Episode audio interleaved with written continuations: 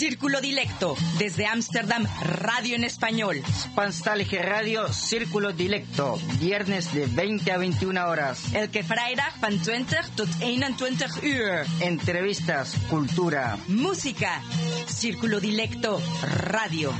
Salto Stats FM. Cable 103.3 y 106.8, frecuencia modulada.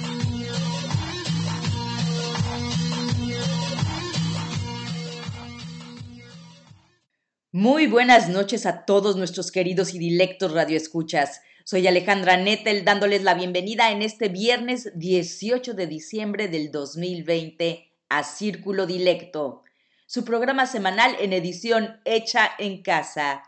Buenas noches, Rengo y Janet. Buenas noches, Alejandra. Buenas noches, Rengo. Muy buenas noches a nuestros oyentes habituales. Nos alegra poder darles la bienvenida. Muchas gracias por escuchar este programa hemos llegado juntos a la penúltima edición de Círculo Dilecto en este mes de la Navidad y de la Nochevieja. Buenas noches. Esta noche en la conducción y locución, Alejandra Laneta Nettel, Janet Luján y quien les habla, DJ Rengo Star. Diseñador inmaterial, Rómulo Meléndez. Noche de literatura, música, composición en Círculo Dilecto con la escritora y música. Ella es argentina, profesora de piano, María de los Ángeles Esteves, también conocida como Cuca, con quien hablaremos en unos minutos de estos temas y de su libro Crónicas Schevinianas. En la columna Sin Vértebras escucharán a Cuca Esteves con Crónicas Schevinianas. Como ya saben, nos pueden encontrar en Twitter como arroba cdilecto y en Facebook como círculo de.m. Y como de costumbre, la agenda cultural de Círculo Dilecto y mucha música. En nuestro blog pueden encontrar información relevante para hispanófonos residentes en Holanda, círculo-dilecto.blogspot.com. Y ahora escuchamos a Juan Carlos Tajes con La 40.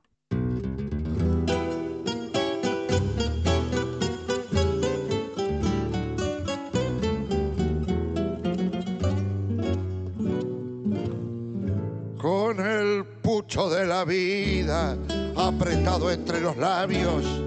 La mirada turbia y fría, un poco lerdo el andar. Dobló la esquina del barrio y burda ya de recuerdos, como volcando un veneno, así se le oyó acusar. Vieja calle de mi barrio, donde he dado el primer paso, pues vamos guardado el mazo y es inútil barajar con una llaga en el pecho, con mi sueño hecho pedazos, que se rompió en un abrazo que me diera la verdad. Aprendí todo lo bueno, aprendí todo lo malo, sé del beso que se compra, sé del beso que se da, del amigo que es amigo siempre y cuando le convenga, y sé que con mucha plata uno vale mucho más Aprendí que en esta vida hay que llorar si otros lloran. Y si la murga se ríe, uno se debe reír. No pensar ni equivocado para que es igual se vive. Y además corres el riesgo de que te bauticen Gil. La vez que quise ser bueno, en la cara se me rieron cuando grité una injusticia, la fuerza me hizo callar. La experiencia fue mi amante, el desengaño mi amigo. Toda carta tiene contra y toda contra se da. Hoy no creo ni en mí mismo, todo es grupo, todo es falso. Y aquel que está más alto es igual a los demás. Por eso no ha de extrañarte si alguna noche borracho me vieras pasar del brazo con quien no debo pasar. Aprendí todo lo malo, aprendí todo lo bueno. Sé del beso que se compra, sé del beso que se da, del amigo que es amigo, siempre y cuando le convenga. Y sé que con mucha plata uno vale mucho más Aprendí que en esta vida hay que llorar si otros lloran. Y si la murga se ríe, uno se debe reír. no pensar ni equivocado para qué, si igual se vive y además corres el riesgo de que te bauticen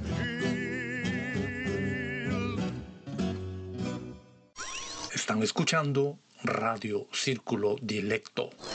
Como les acabamos de anunciar, van a escuchar la entrevista que le hicimos hace unos días a la escritora y música argentina María de los Ángeles Esteves, Cuca. Gracias, Janet. Quisiera introducirles a Cuca Esteves. Cuca nació María de los Ángeles Esteves en 1970 en San Martín, provincia de Buenos Aires, Argentina. Es compositora, música y profesora de piano y tiene una maestría en escritura creativa de la Universidad de California, Riverside. Salió de Argentina en el 94 para seguir estudiando música en París, música electroacústica, composición y orquestación. En el 97 llegó a La Haya a seguir el Conservatorio Real. Más tarde se fue a California por motivos amorosos, donde hizo la maestría de escritura creativa y desde hace nueve años regresó a La Haya a Scheveningen. Escribe desde los ocho años creando con sus hermanas la editorial Casa. Ganó un concurso local a los 17 años. Publicó cuentos y poesías en antologías locales en Argentina y siguió escribiendo sin publicar. Empezó a publicar en inglés y castellano en el 2005. Ganó un concurso con el ensayo Life in 2030 y publicó un libro para niños, Los laberintos de Cleo, con las meninas cartoneras de Madrid en el 2015. Su tesis consistió en una obra multimedia con temas de identidad y una colección de spoken word llamada Spoken Music. Le gusta interpretar la poesía, los textos y mezclarlos con música e imágenes. Escuchémosla.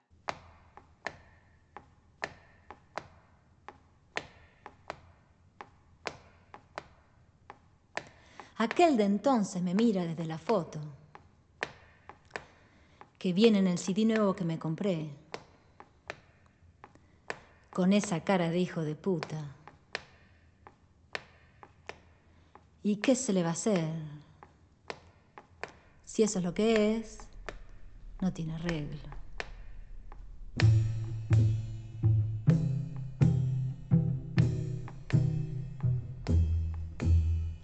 No le digas ni menciones mi nombre porque te va a putear. La bruja me puso el tipo cuando le ve sus planes allá en Suecia. ¿Y qué se le va a hacer? A un desgraciado como vos, alguna vez también le toca. Era bandoneonista en un cuarteto bien sonaba, yo diría. Lo seguíamos en grupo subdesarrolladas hasta un bar de barracas, donde chupábamos hasta el amanecer, sorprendiendo al sol comiendo pizza en algún parque.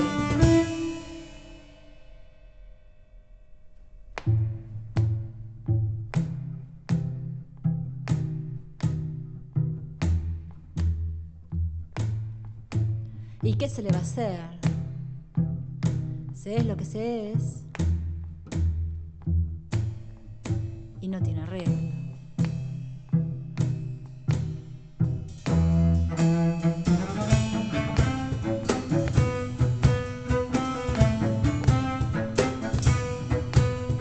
Terminamos odiándonos, despreciándonos, maldiciéndonos a la distancia. Yo en París, él en Estocolmo, anclado ahora por culpa mía o suya, por haber sido un pelotudo y confiado en una mujer. Así que si lo ves, pero no me digas la verdad, si le va bien. Mentime, decime que es un desgraciado, que no tiene amigos y que ya no toca. Que está perdido en algún cuartucho tomando whisky, aspirando cocaína hasta reventar.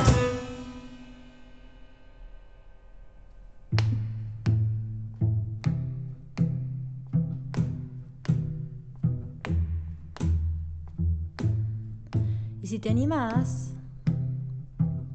decile de mí te advierto, te va a putear. Genial. ¿Qué tal a aquel desgraciado? Cuéntanos, Cuca. Hola. Sí, eh, bueno, aquel desgraciado es un tango revancha, como siempre los tangos. Eh, pero bueno, es este, hace unos años le escribí, había comprado un CD en Argentina de, un grupo de tango, La Chicana. Y bueno, ahí en el, cuando abro el CD veo ahí una, una foto de un tipo que conozco, al que obviamente le tenía mucha rabia.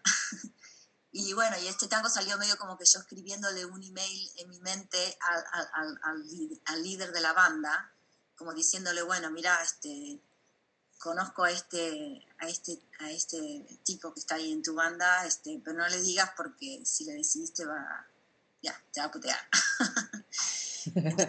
y salió, ¿no?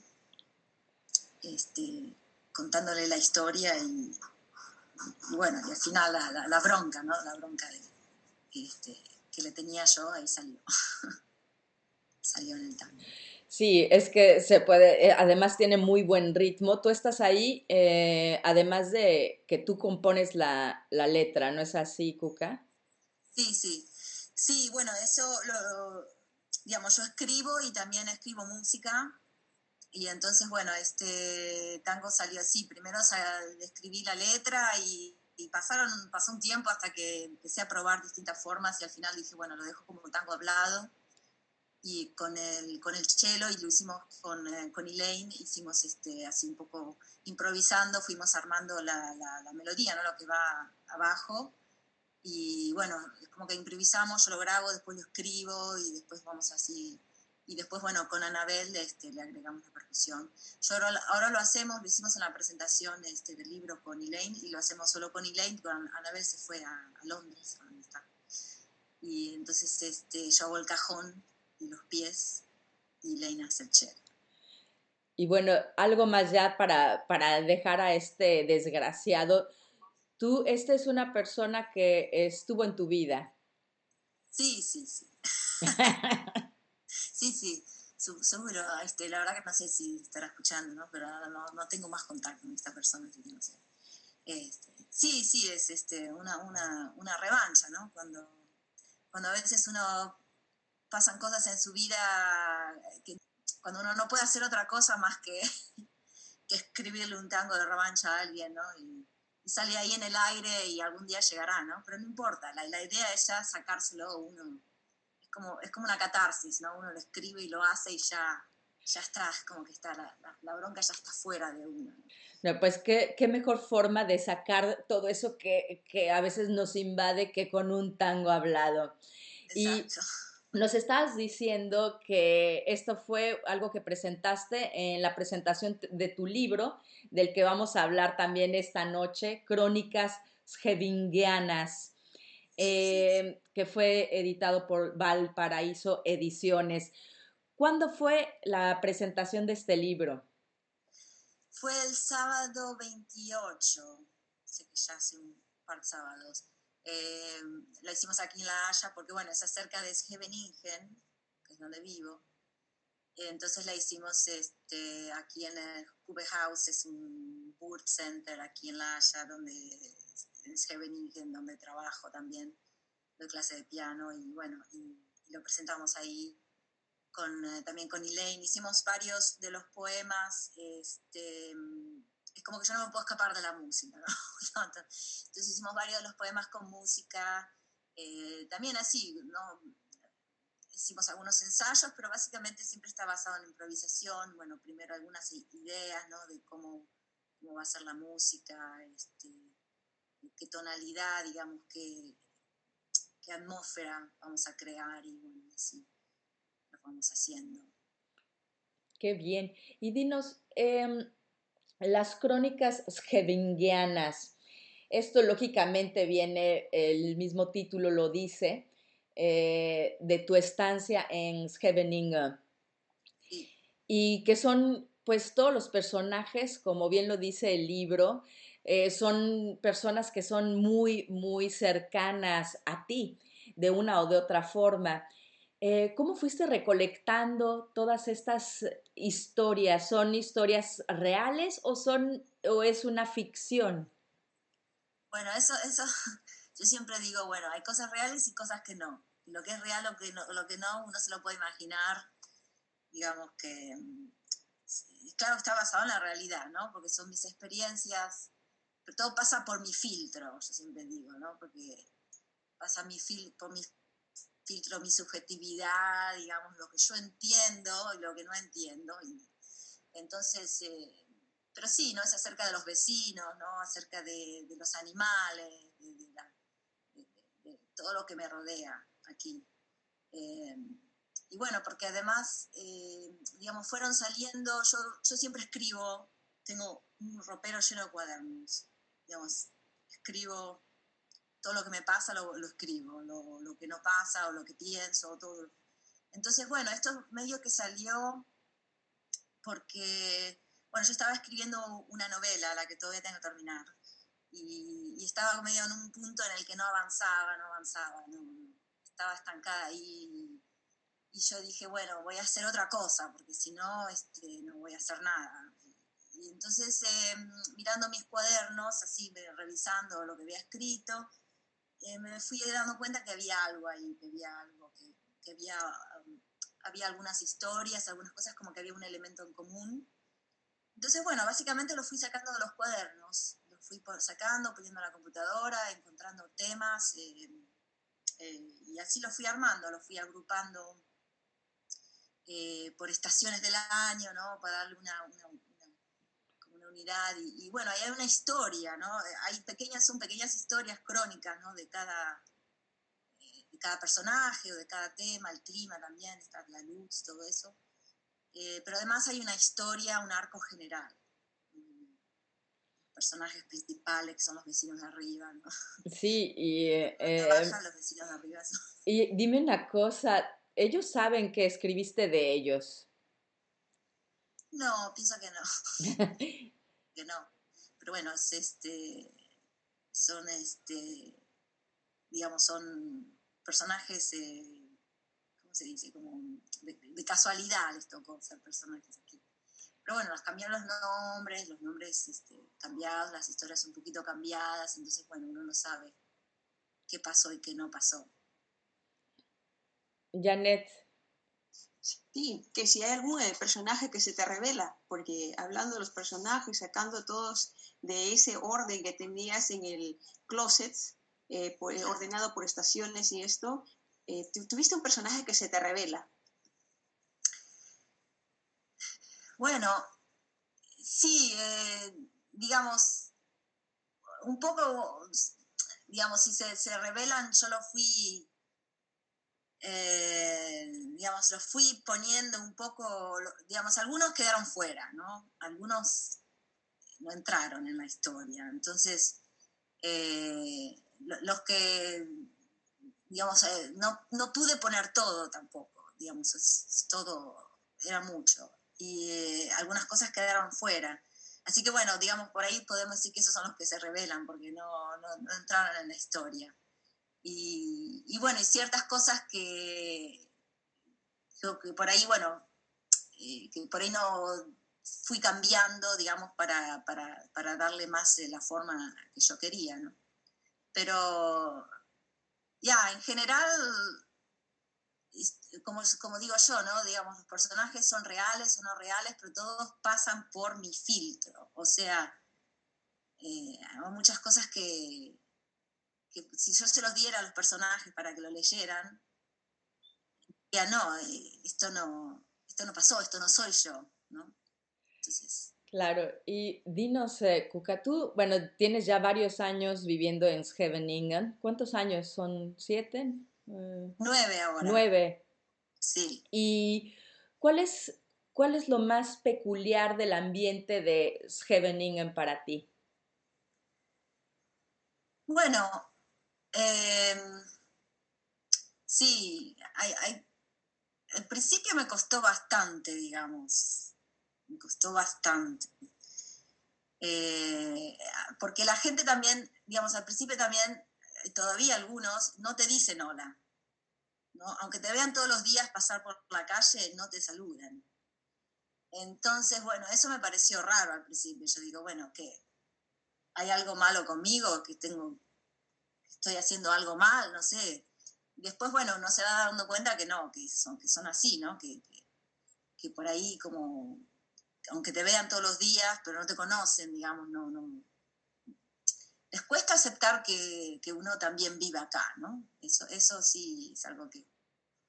Pero bueno, después con el tiempo uno, de a poquito por ahí te van diciendo hola, o por ahí haces algo que, por ejemplo, una vez hicimos, hace unos años eh, estábamos, éramos miembros de una, de una, de una asociación de artistas de aquí, de, de, de Scheveningen, e hicimos una, hubo una especie de estos de eh, Open Dag, ¿no? De, de, que hacen varios artistas, abren sus ateliers para la gente que, que venga a ver lo que, lo que hacen.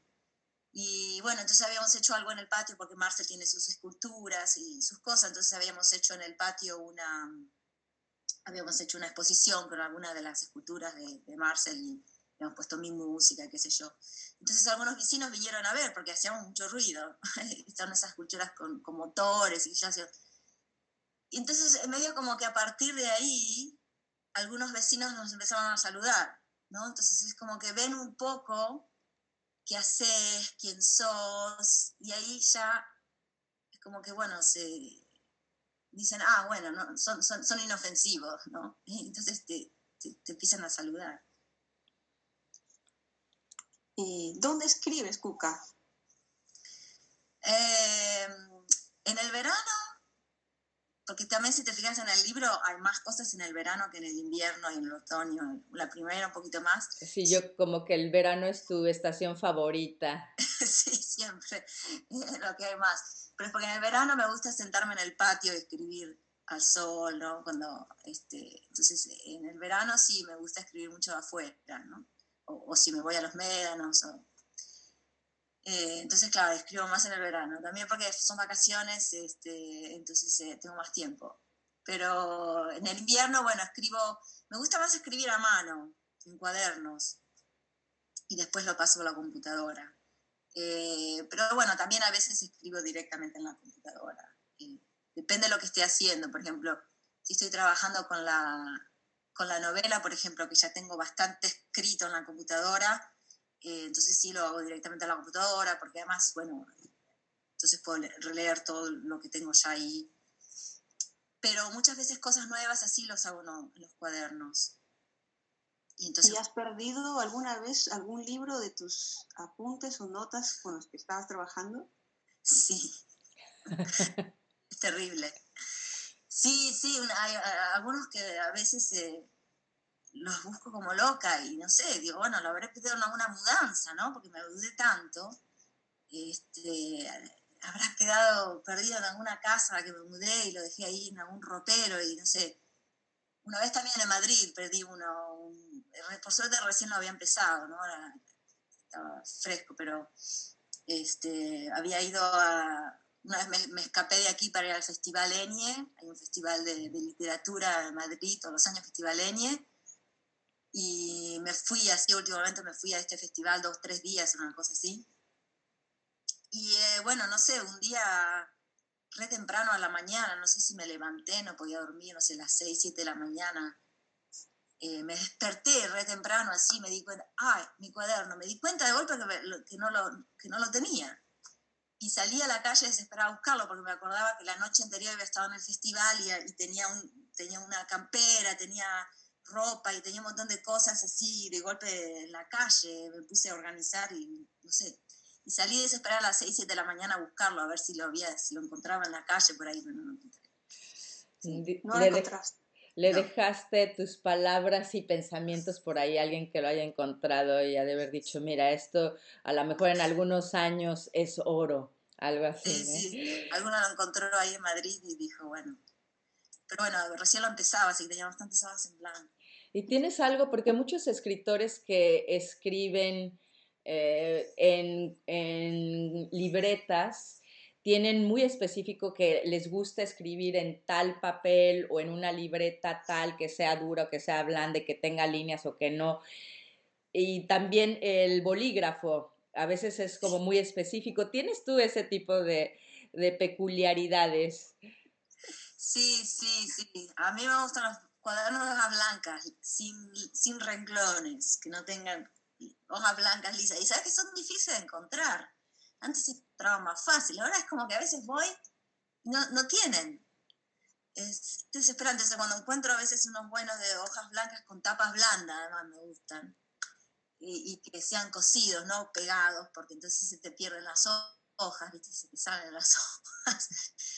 Entonces cuando a veces encuentro uno bueno, digo, ah, bueno, me compro varios. Y ahora justamente se me acabaron los que me gustan. Eh, este, últimamente empecé a comprar estos moleskines, que son con la tapa blanda. Este, pero bueno, no tiene que ser de esa marca, ¿no? Pero a veces no encuentro otra cosa. Entonces ahora tengo uno que los tengo, estos que tengo a veces de repuesto por si me quedo sin cuadernos. Este tapas duras, o sea que no es de mis preferidos. Pero bueno, al menos tienen hojas, hojas lisas, blancas. Y en cuanto al bolígrafo se refiere. Sí, sí, a mí también esas me resultan difíciles de encontrar. A veces están y a veces no están. me gustan los negros, que son estos bolígrafos. Este, los tenían antes en gema, pero ahora no los tienen. Entonces, bueno, a veces tengo otra cosa, porque si no, para no tener nada. Pero sí, me gustan los negros, bolígrafos negros.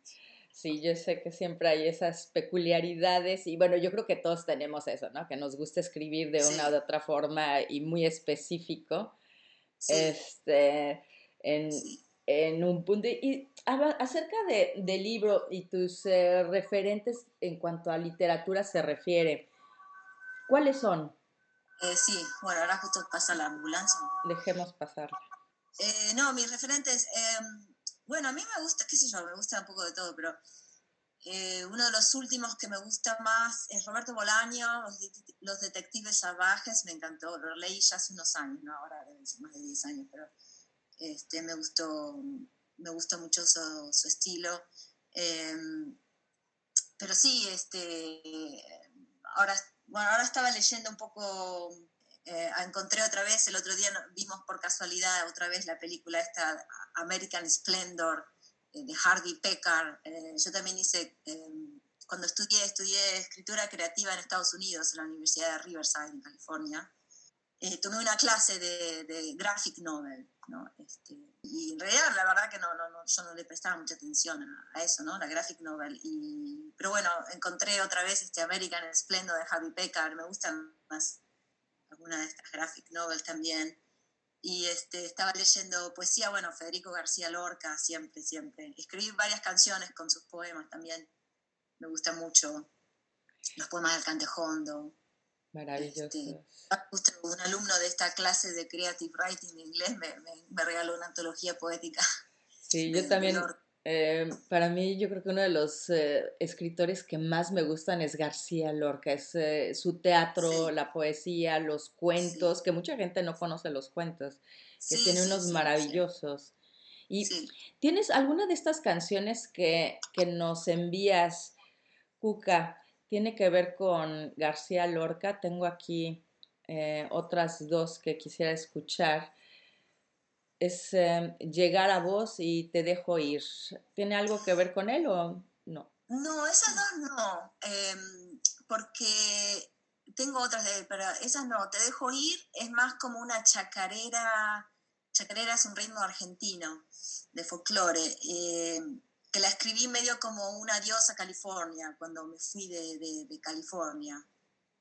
Eh, y, llegar a vos es más como, eh, como un, eh, digamos, de bienvenida a Yolanda, digamos, ¿no?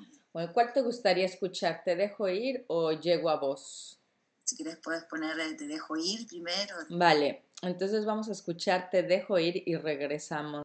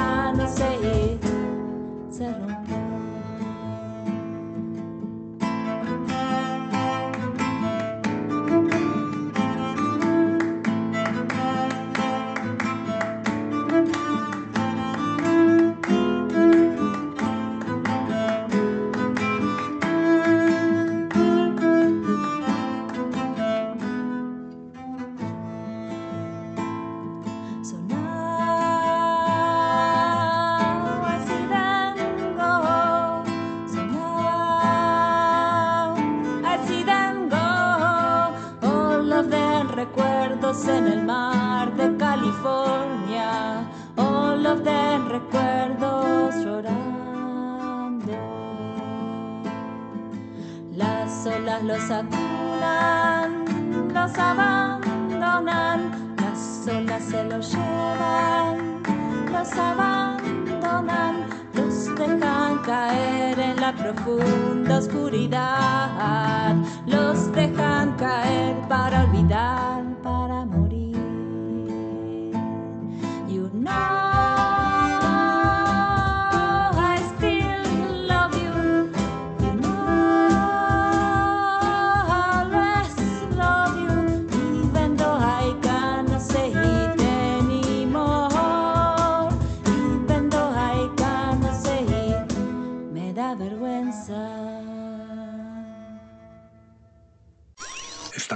escuchando Radio Círculo Dilecto.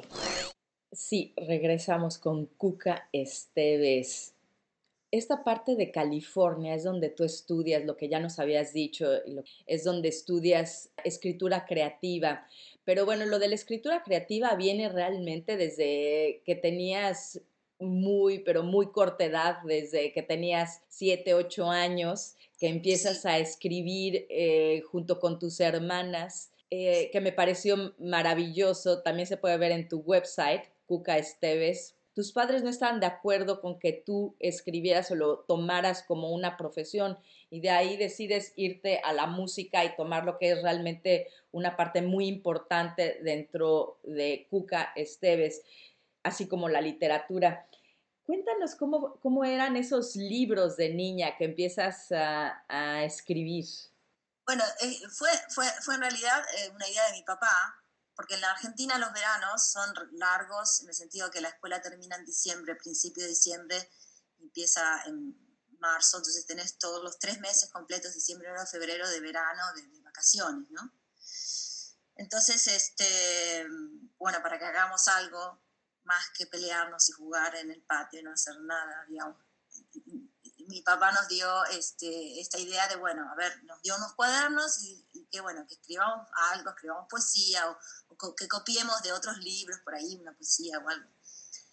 Y bueno, fue medio como que fue el, el principio de una tradición, ¿no? Porque después, este, medio que lo hicimos todos los años, todos los veranos, y empezamos esta editorial casa con mis hermanas. Yo tengo ahí los cuadernos, los tengo todavía por aquí en, en algún lado de, hacíamos los cuadernos realmente como un libro, ¿no? Con la tapa, con el título, editorial casa, y después al, al final del libro, este libro se terminó de imprimir en los talleres gráficos de editorial casa, ¿no?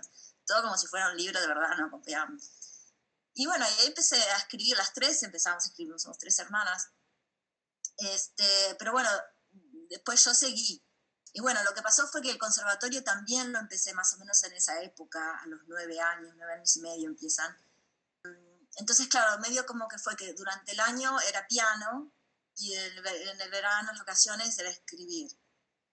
Este, y bueno, medio cuando terminé la secundaria fue como que, bueno, el conservatorio ya estaba empezado, faltaba poco para terminar.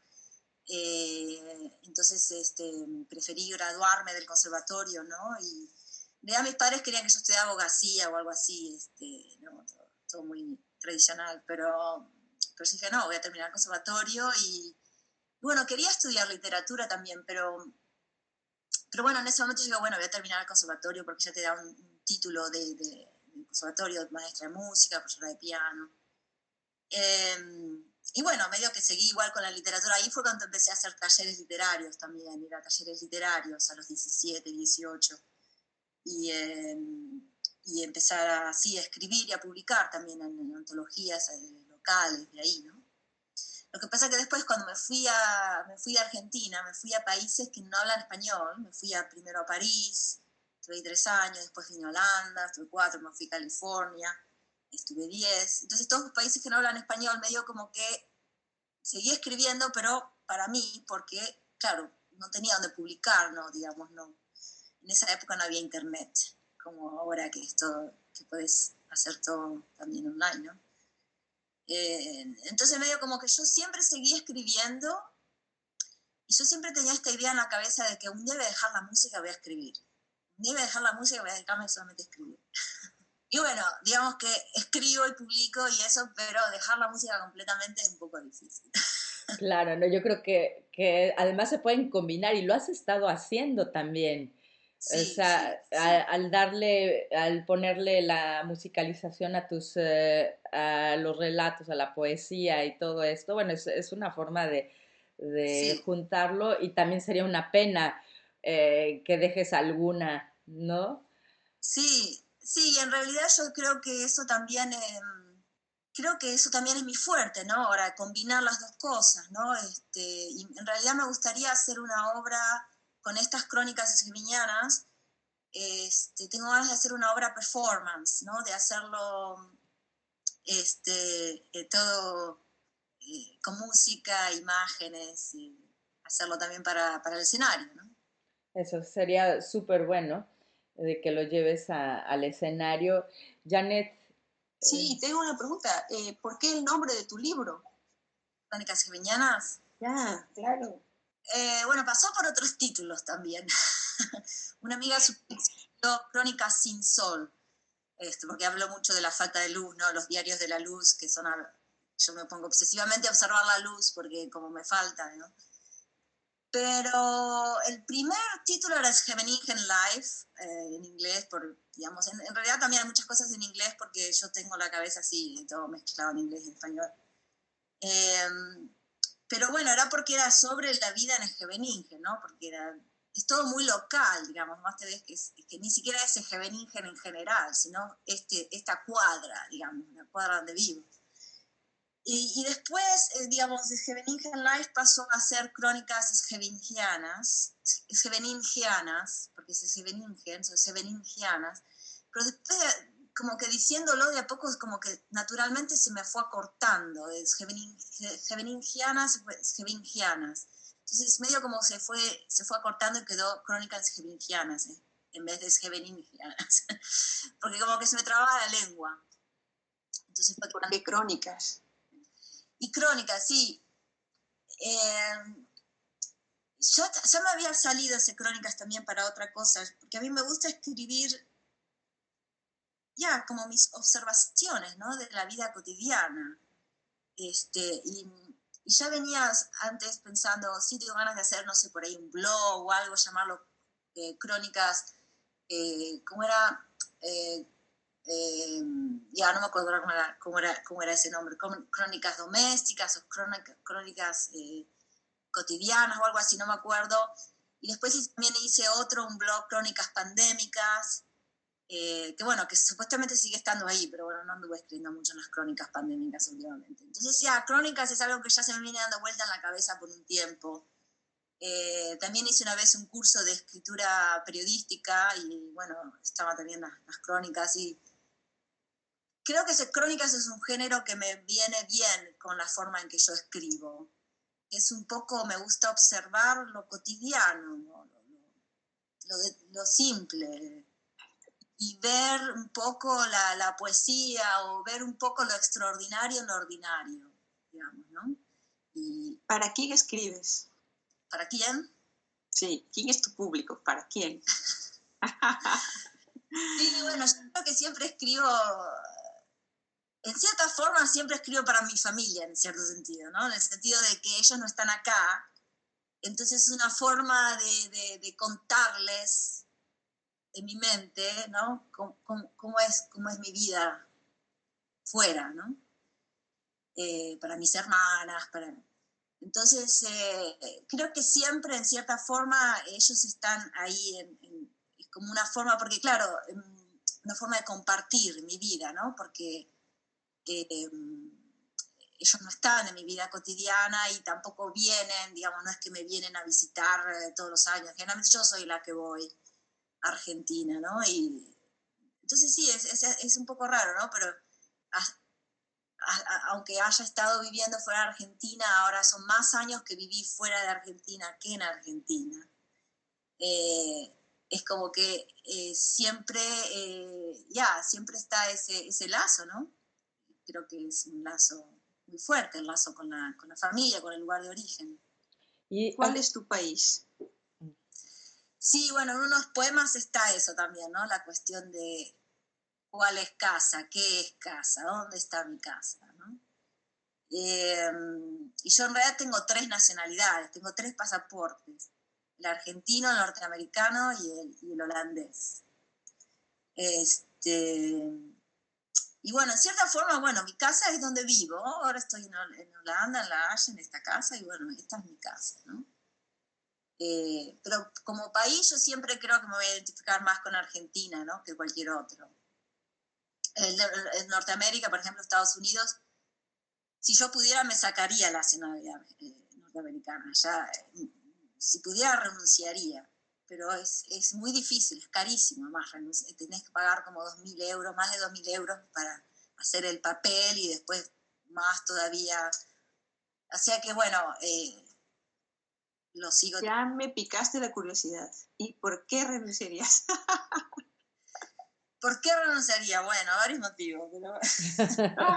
bueno, danos eh, uno. Por un lado, esto de los impuestos es una de las causas, porque hay varias, ¿no? pero una sería eso, ¿no? Los impuestos, porque cuando, cuando sos ciudadano norteamericano tenés que pagar impuestos, no importa si vivís en otro país o si hace años que nunca, o nunca viviste. Hay gente que por ahí nació accidentalmente en Estados Unidos, tienen la ciudadanía norteamericana por haber nacido ahí, pero nunca vivieron ahí y tenés que igual hacer los impuestos. O sea, no es que tengas que pagar, a veces no tenés que pagar porque no te corresponde, pero sí tenés que hacer todo el papeleo, hacer toda la, la cosa de... Y para mí eso es un, es un burden, es, una, es un peso muy grande porque es este, yo no tengo estudios de contabilidad, eh, nunca estudié nada que tenga que ver con los números, ni, ni siquiera en la universidad normal, porque estudié conservatorio.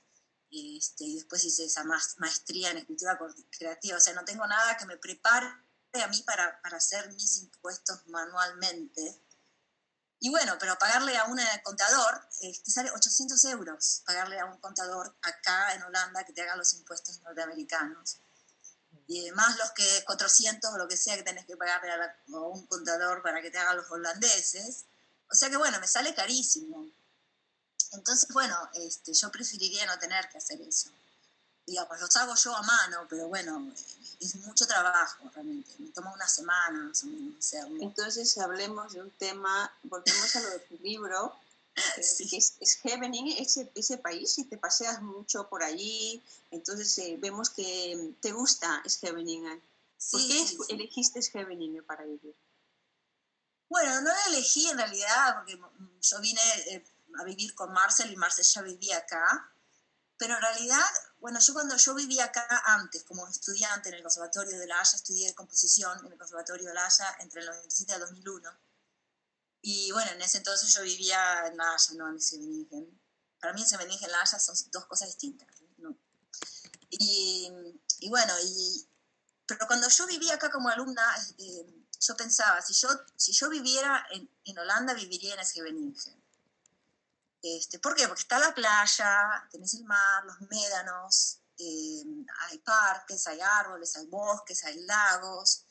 Entonces, eh, esa cercanía de la naturaleza es lo que me atrae a mí. Si yo pudiera vivir en, en el campo, en el, en el, medio de la nada, en un, un, bosque, viviría ahí. No viviría en la ciudad. Pero bueno, viviendo en la ciudad, digamos que Benigen es la mejor opción, porque tienes la playa ahí nomás, el mar, médanos a 15 minutos en bicicleta, entonces eso es lo que más me gusta. Entonces Scheveningen te eligió a ti. sí, sí, pienso que sí. Sí, yo digo, eh, tenía ya esa idea en la mente de que si alguna vez vivía acá, viviría en Scheveningen, y bueno, y Marce ya estaba viviendo acá, así que... Y una pregunta, Cuca, eh, acerca de todo lo que sucede aquí en Países Bajos y saliéndonos un poco de Scheveningen, ¿qué opinas de la movida cultural eh, hispanófona aquí en Países Bajos? Bueno, eh, tengo que admitir que este libro me ayudó a descubrir ese mundo, porque en realidad yo en todos estos años que estaba viviendo acá antes, estaba totalmente desconectada de la movida hispanófona, como decís vos. Eh, ¿Por qué? Porque bueno, estaba medio como eh, ya en mi mundo dando clases de piano, bueno, haciendo estas cosas con, con Elaine, con la chelista, ¿no? Eh, ya hace rato que venimos haciendo cosas juntas, pero no estaba conectada con el mundo literario. Es más, yo pensaba, yo pensaba que no, no pasaba nada acá, que no había nadie que escribiera o que, que, que tuviera que ver con la literatura en español. Eh, entonces, bueno, eh, medio como que, bueno, yo escribía, pero estaba también trabajando con, con, escritores en España, viste, como medio conectada por ahí, pero... Entonces, bueno, cuando en realidad cuando salió este libro, eh, fue que me empecé a conectar y a descubrir que hay otros escritores que escriben en, en castellano acá, que hay una librería que que vende libros en castellano. Bueno, acá en La Haya, pero también hay en Ámsterdam. Eh, o sea que para mí fue como que, ah, wow. Sí, hay un, hay un mundo entero de todo lo que tiene que ver con literatura aquí en Países Bajos. Sí. Es impresionante porque hay muchísimos escritores y bueno, músicos, como ya has de saber, hay también eh, una cantidad impresionante de... Sí hispanohablantes, uh, músicos y bueno, también que tienen que ver con la literatura. O sea, que qué gusto que, sí. que, puedas abrir esta otra puerta, que eh, descubrir sí. que hay muchos colegas tuyos y también, por ejemplo, Janet, ¿eh? Janet también escribe. Ah, sí. Sí. sí. Eh, que bueno, Janet ahora, eh, ahí, ahí está Janet. Eh, sí, sí, sí, chicas pues que sí, que estamos muy contentas que aquí se escriba, que se haga mucha literatura. Eh, como decía Cuca, yo pensaba que nadie escribía, pero escriben, hay mucha gente que escribe y no sabes cuánto amor ellos tienen a la literatura y que quieren salir, quieren darse a conocer, pero como que hay que jalarlos de la mano. Entonces ahora con esto de, bueno, Círculo Dilecto, hay mucha gente que se ha animado y nosotros vamos, bueno, nosotros también, yo digo, me incluyo, los, los animo, ¿no? Vamos, escriben, eh, bueno, nos conectamos. Yo estoy muy contenta con eso. Sí, sí. Sí, sí, a mí también me dio una, una muy grata sorpresa, ¿no? Este, que, ver que hay eh, revistas también de, de, literatura en castellano. Es más, a mí también lo que me interesa, y creo que es esta revista Nieve acá, que vi que también hace eso, es esta también la combinación de idiomas, ¿no? Porque eh, yo pienso que debe haber también gente como yo, que, que, bueno, que tiene varios idiomas en la cabeza, ¿no? Que uno funciona diariamente en varios idiomas, está el español, pero también el inglés, el holandés. Y, eh, y, bueno, es interesante ver, ¿no? Si hay gente también que escribe en esta, con, con combinaciones de idiomas. ¿no? Sí, sí las hay, fíjate que sí. Este, sí. hay... Vamos a tener hay un, sí. un poco, hay, hay varios escritores que hacen la combinación de el, del holandés eh, con otros idiomas, el castellano y, y sí, e, es muy interesante. Y Cuca, yo tengo que decirte que estamos a punto de terminar la entrevista, no sé si quieras agregar algo. Bueno, lo que yo sí quiero agregar es que Cuca Esteves está regalando uno de sus libros de crónicas schevingianas. Así que esto lo vamos a sortear, yo creo que para el nuevo año, para empezar muy bien el 2021. Claro, para sí. que estén atentos. Sí. sí, sí, sí. ¿Quieres agregar algo, Cuca? Bueno, muchas gracias a ustedes también eh, por, por, por, por, por la entrevista, pero también muchas gracias a la gente, ¿no? Que sin darse cuenta contribuyeron a este libro, ¿no? Porque eh, con sus historias, con sus peculiaridades, ¿no? Eh, a veces me, ya, me, gusta, me gusta saber la gente, ¿no? A veces me, me, me, resulta curioso cómo esta persona llegó aquí o cómo hizo esto, cómo llegó a ser lo que es, ¿no? Y me gusta descubrir la historia de la gente. Y bueno, por eso también este, me gusta escribir sus historias. Y yo sí tengo una pregunta eh, antes de que nos vayamos a los saludos. ¿De qué va? Y si nos dices un poquito acerca de Llegar a Vos. Llegar a Vos, ya, es una de las canciones que escribí aquí en Holanda. Bueno, tiene un poco que ver con, eh, digamos, las cosas que escribía Marcel, ¿no? Digamos, que me llevó muchos años llegar, eh, llegar, a, llegar a él, digamos, en de muchas vueltas. Digamos, yo estuve aquí antes, yo lo conocía aquí antes. Y bueno, es un poco es contar esas, esa historia, además, como un laberinto, ¿no? A través del laberinto llegué. Me llevó muchos años llegar hasta vos, muchas muertes y resurrecciones, llegar hasta vos, llegar hasta vos, intentos fallidos,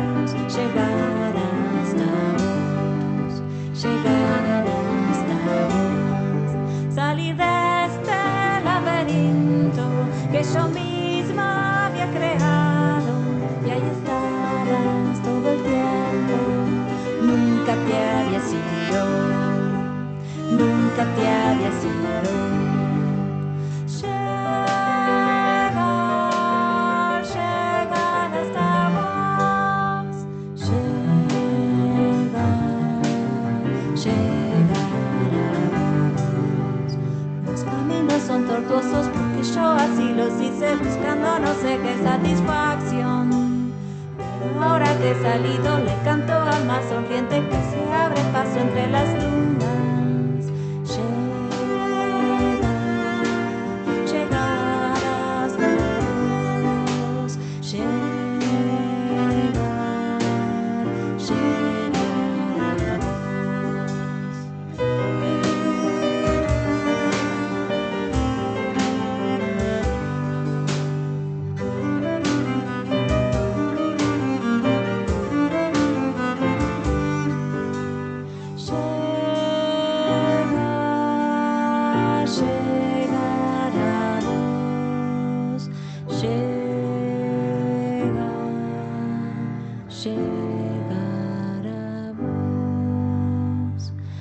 Vertebracín,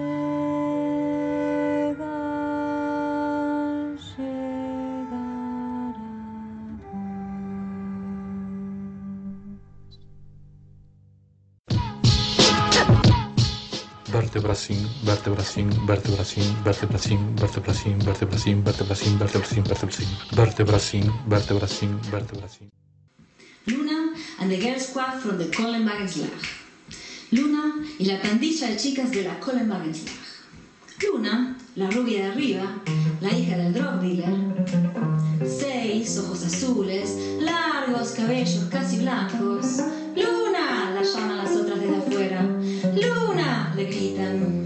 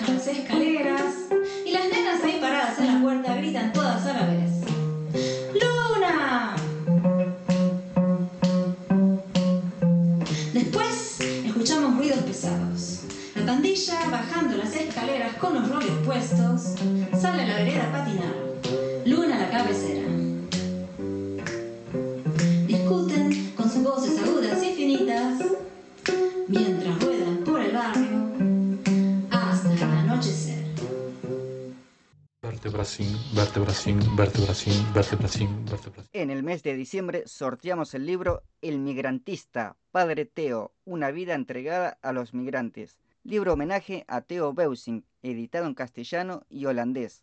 Lo único que debe hacer para participar en el sorteo es escribirnos a d.circulo.gmail.com antes del 23 de diciembre del 2020. Como quizá muchos de ustedes ya saben, aquí en Países Bajos desde este 15 de diciembre entramos de nuevo en confinamiento total hasta el 19 de enero. Así que las actividades culturales pues serán en línea. Siga nuestro blog para tener más información. Rómulo Meléndez nos representa jurídicamente ante Salto. La gente que tenga ideas, sugerencias o algo para dar a conocer puede hacer contacto con nosotros a través de d.circulo.gmail.com. Llegó la hora de despedirnos de nuestra invitada dilecta. Muchas gracias, Cuca, por acompañarnos esta noche. Que la literatura y la música sigan llenando tu vida y la nuestra. Te estaremos siguiendo de cerca. ¿Quieres mandarle saludos a alguien especial? A los que estén escuchando, mi familia escuchando, les mando saludos. O si Lane, el chelista Anabel, la percusionista que está en estas grabaciones, este, Martín, el que nos grabó, y el resto, los vecinos de Geveningen. Pido de todos ustedes y les deseo mucho amor y salud y que viva la humanidad junta. Reciban un abrazo directo desde mi confinamiento en Ámsterdam y otro abrazo muy fuerte para Gaya Sofía de Ámsterdam. Y yo, como siempre, le mando mis saludos a mi abuela y a todos los radio oyentes de Radio Círculo Dilecto desde Ámsterdam. A nombre de todo el equipo les deseo un excelente fin de semana y esperamos encontrarles de nuevo el próximo viernes 25 de diciembre con un programa especial de Navidad.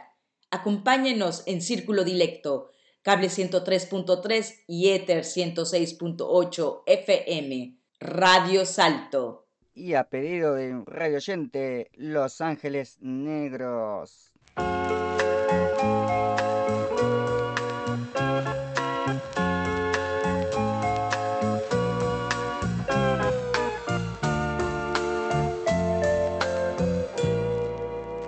Como quisiera decirte algo que llevo aquí dentro clavado como una espina. Y así va pasando el tiempo, sin atinar a decirte lo que a diario voy sintiendo, por temor quizás a oírte, cosas que oírte no quiero. Como quisiera decirte que cuando contemplo el cielo, tu estrella me va diciendo cómo me faltan tus besos, como quisiera decirte que me escuches un momento